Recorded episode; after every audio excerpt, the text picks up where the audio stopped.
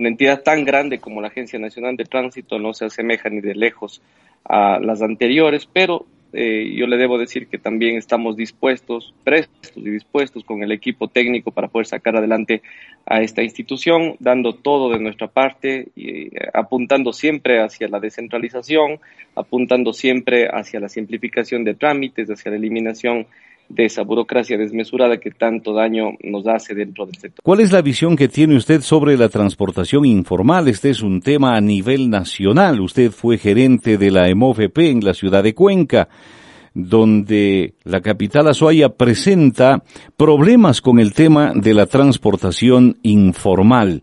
¿Cómo va a tratar el tema usted desde la Dirección Nacional de Tránsito? Dentro de esta sinergia que existe entre el municipio y, lo, y la Agencia Nacional de Tránsito, todos tenemos una sola visión, que es obviamente empujar a la formalidad del país.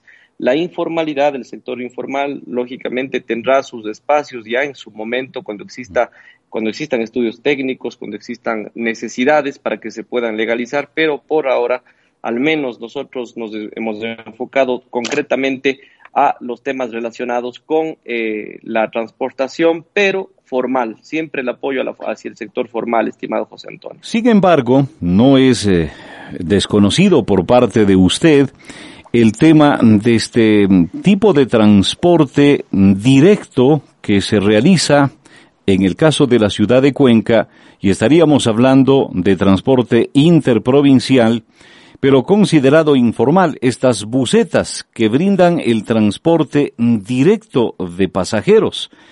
Tiene reacciones en contra de parte, obviamente, de la transportación formal, pero hay ciudadanos que defienden este servicio.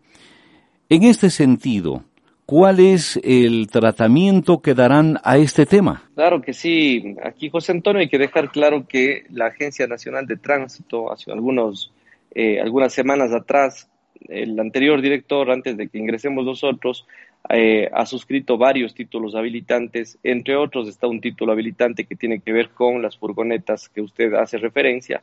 Hemos pedido un diagnóstico, lógicamente, de todos los títulos, rutas y frecuencias al área correspondiente de títulos habilitantes para revisar justamente en qué sentido fueron aprobados y eh, estaremos dándoles noticias ya en los próximos eh, días. En conclusión, entendemos entonces que la decisión tomada por el director anterior será motivo de análisis para ustedes finalmente emitir ya un pronunciamiento oficial? Bueno, ya este rato los documentos y los títulos están suscritos. Lo que nosotros haremos, y aquí hay que ser muy frontales, ¿no? Hay que tener dos eh, asuntos paralelos en la administración pública. Uno es dejarles a las entidades de control que trabajen por un lado y nosotros avanzar con nuestros proyectos por el otro. Si es que nos detenemos, José Antonio, a estar quejándonos de la anterior administración, yo no voy a avanzar nada. ¿En qué va a consistir esto de simplificar los trámites a nivel de la Agencia Nacional de Tránsito? Adelántenos un poco. Hemos hecho una eh, identificación de muchos requisitos que están de más. Eh, yo quiero ser enfático aquí una cosa.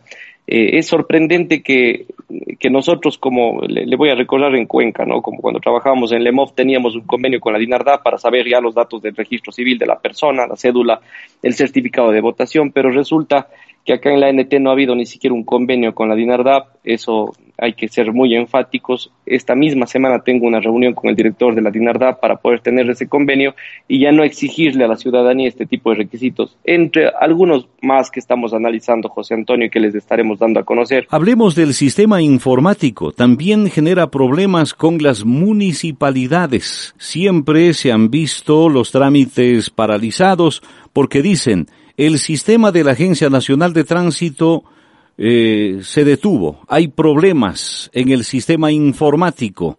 ¿Esto también sin duda va a ser parte fundamental de su gestión? José Antonio, en su misma emisora, recuerdo yo, en el año 2017, si mal no recuerdo, era el 12 de enero de 2017. ¿Por qué me acuerdo tanto de esa fecha? Porque fue eh, el año en donde se impuso un sistema nacional que consideramos y yo fui uno de los más críticos desde la empresa pública de movilidad allá en la ciudad de Cuenca sobre un sistema que le ha hecho mucho daño a los municipios y al país. Lamentablemente este sistema ha venido funcionando ya casi seis años, ¿no es cierto?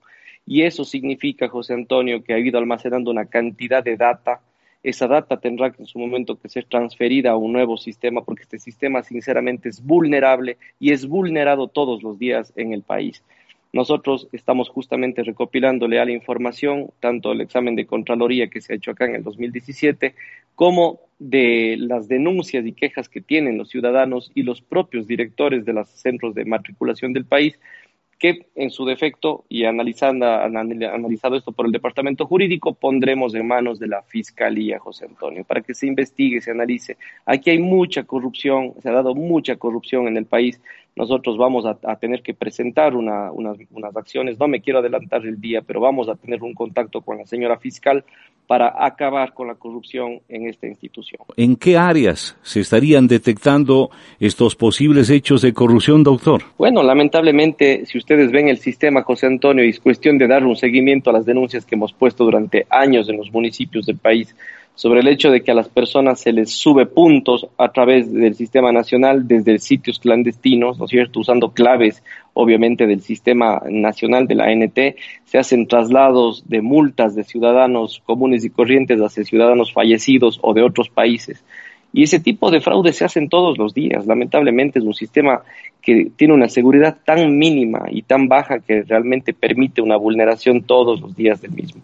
Ahí está la corrupción, pues entonces, José Antonio, ahí están los favores que se hacen desde afuera, esos, esos mensajes que uno lee desde diferentes celulares de que te subo puntos, te traslado las multas y cosas por el estilo. Ahí está la corrupción. Esto tiene que limpiarse, José Antonio. Definitivamente no podemos contar con un sistema tan dañino para el país. Y no olvidemos el tema de las licencias falsas, también de las placas que eran duplicadas también o alteradas más bien. Ahí hay un problema también en el tema de placas. Miren, en apenas 12 días que estamos acá, que José Antonio, pudimos conocer la fábrica de placas. Ya hemos tenido acercamientos la anterior semana el secretario de Movilidad de la ciudad de Quito, el día de ayer el director de la Agencia de Tránsito Municipal de Guayaquil, de la ATM, visitaron la Agencia Nacional. Yo les he planteado un reto y también lo hice hace algunas eh, semanas con el señor director de la EMOV también y les planteaba, los municipios tienen que aceptar el reto de hacerse cargo de las placas. Eso ha sido un anhelo que yo lo tenía en su momento. Siempre eh, obtuvimos negativas del centralismo, pero en, este, en esta administración vamos a descentralizar las cosas.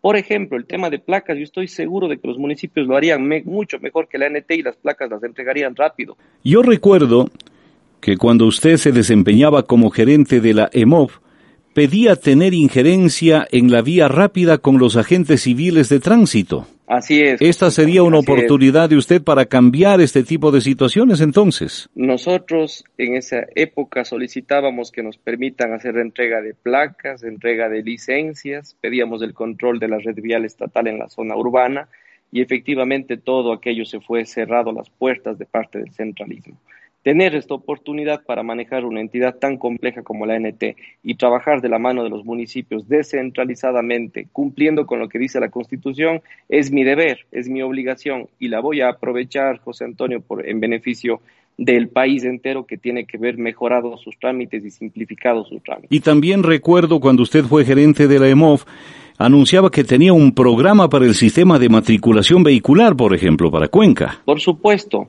Y no solamente que Cuenca, sino otros municipios también lo tienen. El sistema de matriculación lo tiene Guayaquil, lo tiene Santo Domingo, lo tiene Manta, lo tiene Cuenca y otras ciudades más. El problema es que no han tenido una interoperabilidad con el sistema nacional. Esta interoperabilidad vamos a analizarla ya, de hecho ya TICS, el, área de tecnología, la está analizando para poder contribuir con los municipios. Y más allá de eso, la nueva ley, José Antonio, dicho sea de paso, tuvimos esa linda oportunidad de participar hace un año en la construcción de esa normativa nacional, plantea que los municipios pueden tener sistemas de matriculación propios siempre que interoperen con el sistema nacional y contribuyan a enriquecer la base de datos nacional. Entonces, todo eso va encaminándose, se va articulando y poco a poco vamos a ir viendo ese tipo de, de, sinergias positivas entre los gobiernos locales y el gobierno nacional. Y para poder cumplir todo lo que usted ha manifestado en esta entrevista, se requiere estar bien rodeado de los colaboradores cercanos, de confianza. En este sentido, usted ya tendrá su equipo de trabajo para estar bien rodeado y cumplir con todos esos propósitos, doctor? Cuéntenos. Hay un lindo equipo de trabajo y hay un compromiso del presidente Guillermo Lazo y del ministro Marcelo Cabrera en el sentido de que la NT es una entidad totalmente técnica. Y esa palabra se ha cumplido y celebro que se cumpla. ¿Por qué razón? Porque al ser una entidad técnica no, no puede ser una entidad que se llene de cuotas políticas, primero, y segundo, porque ha habido esta, esta posibilidad de tener únicamente gente técnica. Si usted se fija en todos los perfiles de los diferentes directores de las áreas, todos, absolutamente todos y cada uno, José Antonio, son técnicos. Basta revisar la hoja de vida de gente totalmente proba, capacitada, que ha llegado actualizada en sus estudios, eh, incluso a nivel internacional, y hoy en día se están incorporando poco a poco a este equipo de trabajo. Esto no se construye solo. Yo jamás he sido de la idea de que, de que una cabeza lo puede hacer todo. Es un equipo, son brazos que están trabajando día a día y que poco a poco iremos mostrando los resultados al país. Más noticias.